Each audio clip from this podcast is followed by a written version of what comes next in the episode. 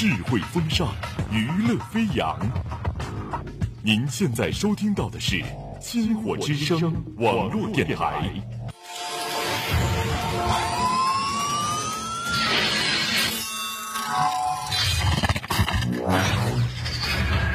各单位注意，各单位注意，前方目标逼近，前方目标逼近。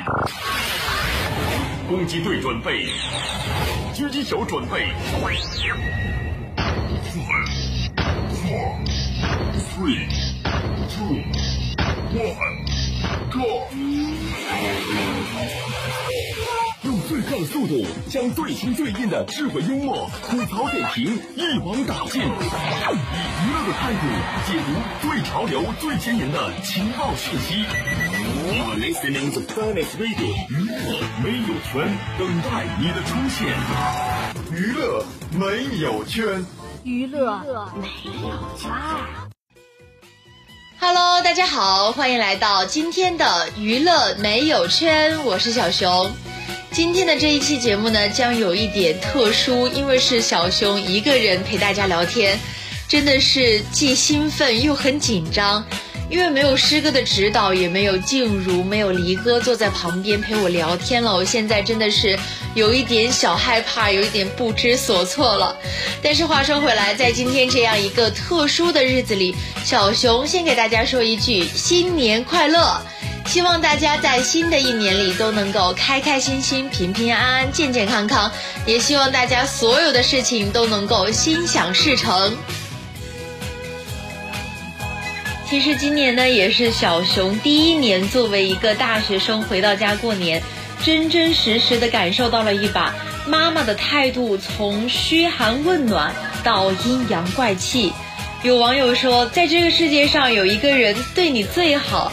她叫做你刚回到家时候的妈妈，但是呢，这个世界上同样有一个人最嫌弃你，她叫你回家一段时间后的妈妈，甚至还有人发起了讨论，叫做你是回家第几天开始被妈妈所嫌弃的？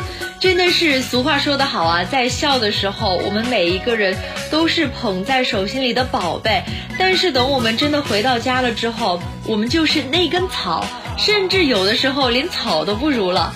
我相信大多数人都有类似的感受，就是在学校的时候，妈妈总会打电话、打视频来问我们学习生活怎么样，吃不吃得好，穿不穿得暖。有时候还会腻腻歪歪的说：“啊，宝贝，妈妈好想你啊，你赶快回来吧，妈妈真的太想你了。”等等等等，真的是太腻歪了。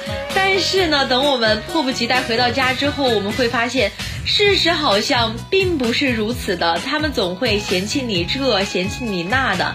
前几天我也看到抖音上有个视频，一个女生在睡觉，妈妈就起来打扫卫生，然后把窗帘一拉开，然后女生就在说：“我在睡觉呢嘛。”然后妈妈就说：“怎么了？我打扰公主睡瞌睡了？我这个保姆老不称职了吗？”这段对话真的是看到了我自己的日常生活一样。刚开始到家的时候，小熊也是一个很舒服的状态，要啥有啥吧，想吃啥有啥吧。但是过了一段时间之后，会发现我睡觉起晚了会被说，我考驾照不刷题也会被说，就连有时候我去跟我们家狗玩也会被嫌弃说，你为什么要去弄它？别人在睡觉啊！我那一刻感觉到我好像连我们家狗都不如了，真的是太悲惨了呀！我也去问了我身边好多朋友，他们也分享了他们被妈妈所嫌弃的故事。我们去听听看他们怎么说。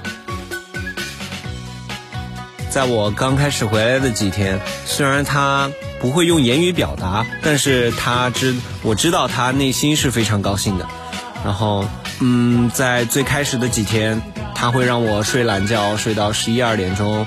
但是在最近几天这一段时间相处之后，他就态度有了明显的变化，就是说早上的时候七八点钟，他就会把我的房门给打开，然后把我的被子给掀开，叫我起床，然后收拾一下自己，要去串门，然后要去走亲戚之类的。刚开始放假的时候呢。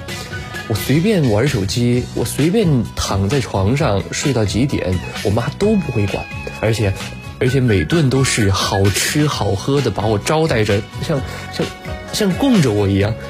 然后到了后面呢，就是一个态度就是三百六十度哦不一百八十度大大反转吧。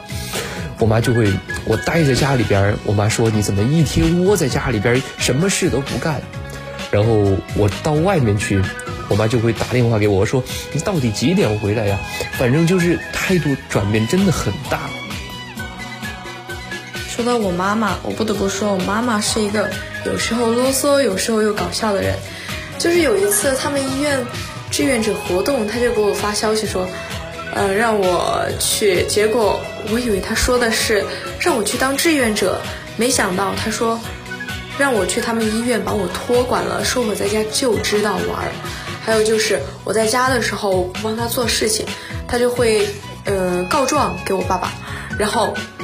他就不会让爸爸把零花钱给我，所以我在我们家里面真的很卑微。还有就是我妈一看见我就嫌我烦，看不见我就很想我。刚刚听了他们所说的，我仿佛就看到了我自己的生活状态一样，在家总被嫌弃，房间为什么这么乱？为什么不起床？为什么总待在家里面不知道出去玩？总知道每天就去逗狗，但是呢，我一旦出门在外面玩了之后，接二连三的电话就打来，就说这么晚了，为什么还不回家？你一个女孩子这样在外面像样子吗？我真的不懂我妈妈每天到底在想些什么了。除了这样嫌弃我的妈妈之外，我朋友的妈妈可谓是神仙级别的妈妈了，每天都是。贴心的为他准备早饭，我们去看看他的妈妈又是怎样子的。